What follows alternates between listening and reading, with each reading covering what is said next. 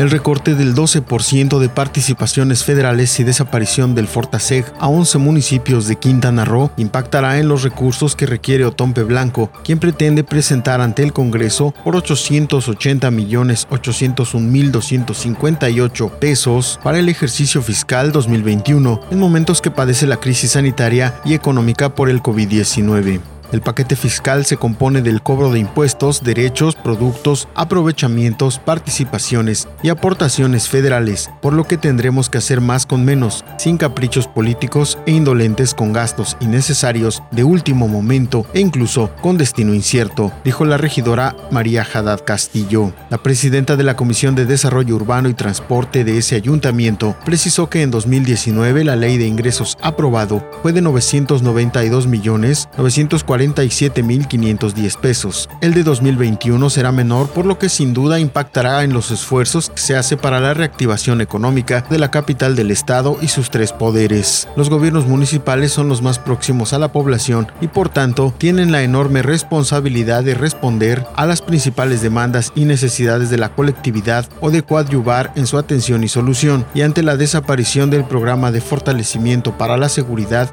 generará más carencias. La ex militante del PRI expresó una vez analizada y aprobada por los integrantes de la decimosexta legislatura del Congreso del Estado y de acuerdo con los ingresos disponibles, el ayuntamiento deberá construir un proyecto de presupuesto de egresos donde el bienestar ciudadano sea lo más importante.